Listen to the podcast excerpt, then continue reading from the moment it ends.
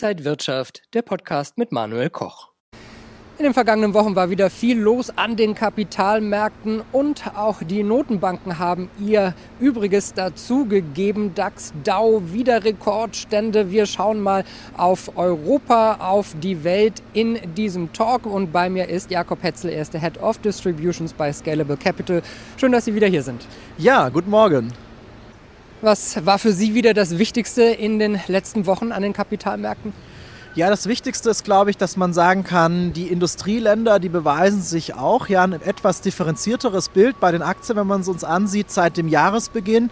Da sind ja vor allen Dingen die Emerging Markets sehr stark durchgestartet. Jetzt hat sich das Bild wieder ein bisschen umgedreht in den letzten Wochen. Industrieländer, Schwellenländer eigentlich gleich auf und auch ein Stück weit ist die, die Volatilität im Markt zurück. Ja, das ist ein bisschen bumpier gewesen, die, die Wege der Aktien auch mal bei großen Tech-Werten, die eigentlich ja nur den Weg nach oben äh, kannten, zwischenzeitlich auch deutliche Korrekturen zu sehen. Das ist aber nichts Schlimmes und das gehört zur Börse auch dazu. Auch von den Rekordständen, die immer propagiert werden, sollte man sich nicht abschrecken lassen, denn eines wissen wir ja, dass Aktienmärkte langfristig nach oben gehen und das geht natürlich auch nicht, ohne zwischenzeitlich Höchststände zu erklimmen.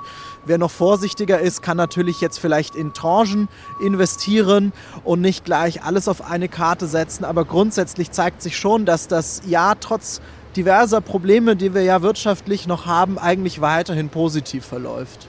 Wie ist denn die Lage in Europa? Ja, in Europa auch ganz interessant zu sehen. Die, ähm, die EZB hat ihr Anleihenkaufprogramm noch einmal beschleunigt. Ja, das heißt hier, hier die Notenbanken, die tun wirklich alles, auch die Regierungen, um hier auch die wirtschaftliche Erholung zu stützen, die bitter notwendig ist nach einem Jahr wie 2020 und jetzt auch ja im neuen Jahr mit der Pandemiesituation noch nicht alles geklärt.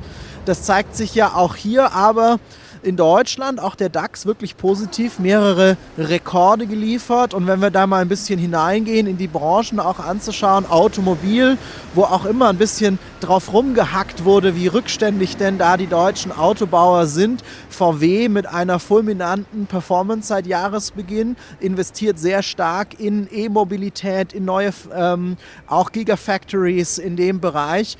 Und das zeigt sich schon ein bisschen, ja klar, Tesla, die, die können auch das Spiel mit den Medien. Elon Musk, der Techno-King, wie er sich jetzt ja bezeichnet, der ist immer auf allen Titelseiten und natürlich fulminant. Letztes Jahr diese Aktie sich entwickelt, aber hier auf dem, sag ich mal, spröden wirtschaftlichen Grund, äh, Grundlagen entwickelt sich Volkswagen beispielsweise sehr gut, auch die anderen deutschen Autobauer, wenn man sich ansieht, unter den Top 6 Elektroautoherstellern sind drei Deutsche, das heißt, da müssen wir uns auch nicht verstecken und der DAX nicht nur deshalb jetzt auch sehr solide im Plus seit Jahresbeginn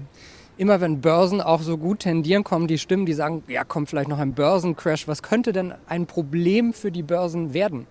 Ja, das ist immer, sind verschiedene Dinge. Man muss nicht immer den nächsten Crash prophezeien, ja, auch wenn einige Leute das sehr gerne tun. Damit kommt man gut in die Medien hinein. Aber ich glaube, man muss natürlich sich angucken, wo liegen Probleme, wo liegen auch Risiken, die uns beschäftigen können. Und da gibt es verschiedene, die zu nennen sind. Einerseits natürlich weiterhin die Pandemie. Das wäre töricht zu glauben, das ist jetzt alles vorbei vorbei. Ja? Hier in, in Deutschland glaubt, äh, ist jedes fünfte Unternehmen Zweifel daran, ob es weiter existieren kann, hat Existenzängste, hat das IFO-Institut herausgefunden. Und auch die Impfkampagnen, da gibt es weltweit deutliche Unterschiede. Teilweise sind die Länder sehr stark, sehr fortschrittlich, kommen da gut durch. Die Engländer sind auf dem Weg, zumindest mal mit der ersten Impfung die Hälfte der Bevölkerung versorgt zu haben. Das erlaubt Öffnung und Öffnung bedeutet mehr Konsum, bedeutet Aufschwung.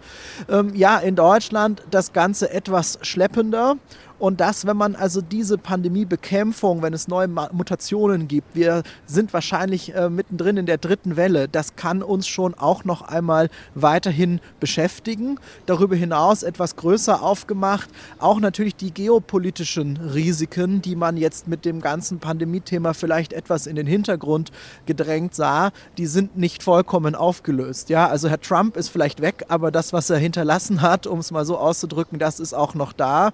Der Handelskonflikt mit China. Da muss man jetzt zügig eine Lösung irgendwo finden. Das kann immer wieder aufflammen. Auch ähm, im Nahen Osten. Ja, Iran hat eine Präsidentschaftswahl. Auch die Spannungen zwischen den USA und dem Iran können natürlich die Weltwirtschaft hier wieder ähm, weiterhin belasten. Und das ist etwas, was es im Auge zu behalten gilt, was natürlich immer für Risiken, für Bewegungen sorgen kann. Aber Risiken gehören noch einmal einfach dazu. Renditen, die wir erwirtschaften, sind Risikoprämien dafür, dass man gewisse Schwankungen, gewisse ähm, Stress ähm, aushält und das sollte einen nicht davon abhalten zu investieren, nur weil eventuell Risiken auf uns zukommen. Die gehören immer und in jedem Jahr dazu. Wir schauen jetzt mal auf das Spotlight des Monats.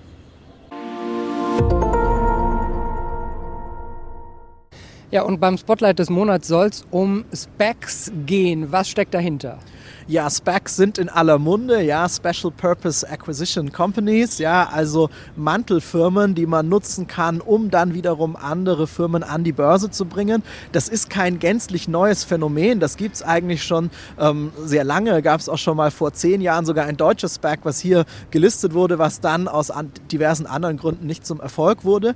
Aber es zeigt sich ein regelrechter Boom, ja, also 250 SPAC-IPOs, also Börsengänge dieser ähm, Mantelfirmen Firmen haben wir letztes Jahr in den USA gesehen. Der Trend setzt sich fort. Auch sehr bekannte Investoren sind da mit dabei. Auch hier in Europa jetzt ähm, gelistet das Lakestar SPAC von Klaus Hommels. Martin Blessing möchte ein äh, SPAC auch an die Börse bringen. Was hat es damit auf sich? Es ist eigentlich ein anderer Weg an, den, an die Börsen für Firmen, die noch nicht gelistet sind, die nicht public sind, weil ich nicht selbst einen IPO mache, sondern zunächst einen Firmenmantel, eine Hülle an die Börse bringe, die dann eine weitere Firma akquiriert und die dann sozusagen public geht. Ja? Das ist ein bisschen einfacher für das ähm, Unternehmen, was dadurch an die Börse gebracht wird, von äh, regulatorischer Sicht her. Es ist aber auch ein bisschen eine Überraschung für denjenigen, der in dieses SPAC ähm, investiert. Das heißt, da muss man ähm, mit dem Management, was dafür verantwortlich ist. Da muss man sehr viel Vertrauen haben, dass die in der Vergangenheit auch erfolgreiche Deals gemacht haben. Und es ist auch keine Gewissheit, dass jedes SPAC zum Erfolg wird. Es gibt erfolgreiche Beispiele, aber in der Vergangenheit hat die Gesamtheit jetzt auch nicht den, den breiten Markt ausperformt. Ja? Ähm, ich glaube, für, für den Anleger, der darüber nachdenkt, so etwas zu machen, muss sich bewusst sein, das ist ein riskantes Investment, ja.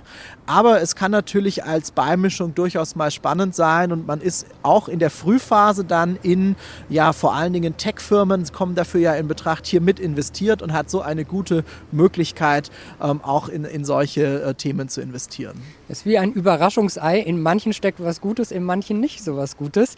Wir schauen jetzt mal auf den Index des Monats.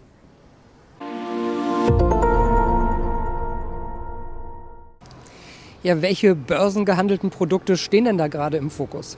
Ja, das ist ganz interessant, wie sich auch hier die, äh, die Produktwelt weiterentwickelt. Man hat mittlerweile die Möglichkeit als Anleger auch in Kryptowährungen wie zum Beispiel Bitcoin zu investieren, ohne die komplizierte Infrastruktur zu nutzen, die mit, der, mit einem Wallet einhergeht, sondern verschiedenste Produktanbieter bieten jetzt Exchange Traded Products, also sind keine ETFs, aber das sind börsengehandelte Produkte an, die den Preis dieser äh, Kryptowährungen verfolgen. Dadurch habe ich wirklich den Vorteil, das sehr flexibel auch zu handeln, wenn ich das ähm, als Anleger nur beimischen möchte, wenn ich nicht jetzt irgendwie durch den Aufwand gehen möchte, mir hier so ein Krypto-Wallet äh, zuzulegen. Ich kann mir dadurch auch, ähm, das ist in gewisser Weise auch nicht vom Verlust eines Passworts bedroht, wie ich das bei, bei den Krypto-Investments bisher habe, sondern da kann ich wirklich im Wertpapierdepot flexibel handelbar wie eine Aktie auch in verschiedene Kryptowährungen investieren. Und dieser ganze Bereich ist ja, wir hatten schon mehrfach davon gesprochen, ein aufstrebender, der sich auch immer weiter institutionalisiert institutionalisiert vom Interesse der Investoren her.